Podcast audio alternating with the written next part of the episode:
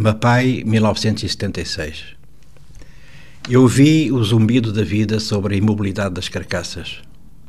Nem para a batalha as haviam convocado. Pastavam como os homens no seu sono, torresmos agora depois das janelas. A desolação de um chipefo cego ao lado do tálamo de Capulana.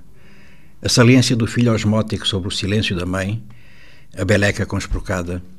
E era a cacimba antes da manhã, já todos desacordados de ser e o último odor infectando a terra.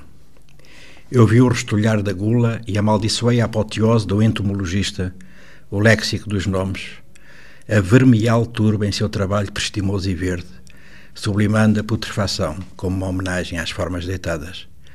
E procurei nas asas os despojos dos anjos, o mugido das vacas e o último soluço afogado no sangue. E ouvi os ossos limpos da angústia, a sua instalação, e no rodil perdido, a morte rondando o poema.